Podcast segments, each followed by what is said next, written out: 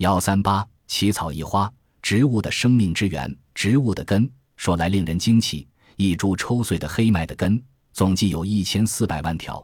如果把这些根一根根接起来，总长达六百公里，根上还有一百五十亿条根毛。把这些根毛一根根接起来，总长达一千公里以上。根不但多，而且钻得很深。你别看野地里的蒲公英只有两三寸高，它的根却能钻到两三尺深的地底下。有些植物，例如生长在沙漠地区的骆驼刺，它是一种很小的灌木，它的根却能钻入地下十五米深。非洲的巴厄巴蒲树，它的根可以钻到三十几米深的地层中。植物的根在地下向四方伸展开去，所占的面积通常要达到枝叶覆盖面积的五到十五倍。最大的甚至达到几千倍。同一种植物在不同环境下生长，根的深度也不一样。生长在潮湿地方的苜蓿，根只有一两米深；生长在水位低的沙漠地带的苜蓿，根的深度能超过十米。植物依靠着这支大军庞大的根，在地下寻找食物，哪里有它所需要的养分，根就会伸向哪里。你可以做一个小实验，把一团肥料埋在花盆的中央。在肥料四周种上随便什么植物，等它们长大了，你小心地把土掘开来看，那些根都紧紧地绕在肥料的四周。如果在根的旁边有一块石头，这块石头中含有植物所需要的成分，根就把它包围起来，分泌出碳酸来使岩石渐渐溶解，以便吸收其中的某些成分。植物的根竟能把石头啃掉，你说它有多么厉害？有些植物的根不长在土里。它也能吸收养分，例如浮萍的根是深在水中的，它就从水里吸收所需要的食物。有些植物的根是深在空中的，那叫气根，它能从空气中吸收水分和二氧化碳以及其他所需要的元素。还有一些寄生植物，像蘑菇、木耳、霉菌等，能利用菌丝从其他植物或动物体中直接吸取食物，被尊为图腾。据美国一位科学家考察，古代印第安诸神之一的索玛，实际上就是蘑菇、蛤蟆的图腾。蘑菇怎么会变成神的呢？公元一世纪，罗马国王克劳迪和他的继承人尼禄，都是因为贪食美味的蛤蟆，先后被他们的政敌毒死的。有的史学家一提起此事，就胆战心惊，把蛤蟆称作罗马宫廷的幽灵。蛤蟆是生长在森林或路边的野生植物，有名毒蝇蕈，在分类学上是鹅膏菌属。有一种鳞柄白鹅膏被称为毁灭的天使，可见其毒性之烈。蛤蟆虽然有毒，吃多了要丧命，但因为它的菌体内含有鹅膏菌氨酸，这是一种强烈的成仙物质，所以吃起来味道特别鲜美。也许正因为它有这样的吸收力。它就将贪嘴的罗马国王诱至死亡的道路。还有一些蘑菇既不能烹制佳肴，也不致要人性命。然而，它具有一种非凡的魔力，能把人引入神奇的幻境。这就是欧美一些吸毒者所津津乐道的魔力蘑菇，或简称蘑菇、魅菇。美国学者海姆曾在墨西哥的古代玛雅文明中发现有致幻蘑菇的记载。而后又在危地马拉的玛雅遗迹中发掘到崇拜蘑菇的石雕。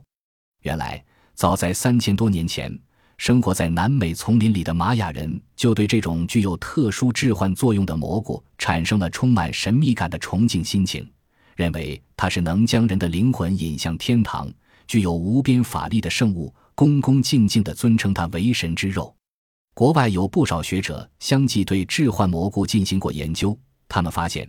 在科学尚未昌明的古代，秘鲁、婆罗洲、印度、几内亚、西伯利亚和欧洲某些少数民族在举行宗教仪典时，往往利用致幻蘑菇的魅力为宗教盛典增添神秘气氛。服用了蛤蟆菌，服用者的眼里会产生奇特的幻觉，一切影像都被放大，一个普通人转瞬间变成了硕大无比的庞然大物。据说，猫吃了这种致幻菌。也会慑于老鼠硕大的身躯而失去捕猎的勇气，这在医学上称为事物显大性幻觉症。与之相反，吃丁华利牛肝菌或小美牛肝菌的人却会得一种事物显小性幻觉症。在他们眼中，周围的人都变得小不盈尺。鹤林灰生的致幻作用，则是另外一种景象。服用者面前会出现种种奇形怪人，或身体修长，或狰狞可怕。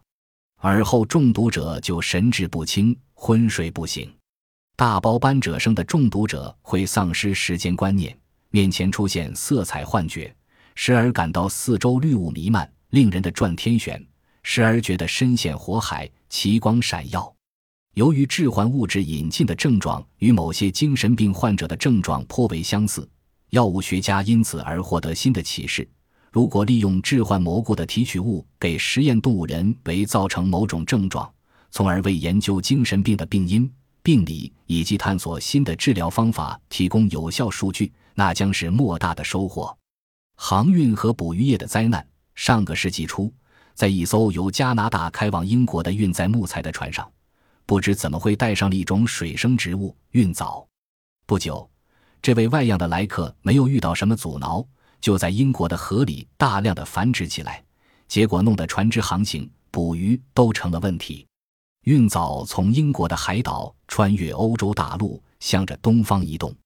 这种植物利用一切偶然机会，侵占了一条条的河流、一处处的海峡。一八六六年，有个彼得堡的居民在植物园里得到了若干公观赏的运藻，过后，他就随手把它抛进了列别日运河里。运藻迅速沿着涅瓦河三角洲无数的河岔蔓延开来，装置明前的船只一旦陷入运藻的密丛中，就开不动了。捕鱼的人只好丢弃这些呆惯了的地方，因为在长满运藻的河道里，鱼钩一抛出去就在运藻丛里挂住了。在南美洲的委内瑞拉，生长着一种水生风信子，亦称洋水仙，这种花的形状颇像兰花。上个世纪里，风信子被带到了毗邻的北美洲大陆上的新奥尔良，人们开始在池塘和河里栽种风信子。它开的花艳丽动人，惹人喜爱。然而，这类美丽的外来花种在密友西比河下游却发生了真正的生物突变现象。它长得那样茂盛，以致在一些河流的河面和运河里，使得航行困难，处于瘫痪。在五十天时间里，每一株风信子衍生出一千多个后代。功率强大的稀泥船，一种用来疏通和扫清河道的机器船，冲破密密层层的风信子，很费劲地工作着。几十年前，法国有一个官员把洋水仙带到了非洲，而现在，这种植物已经冲塞了刚果河。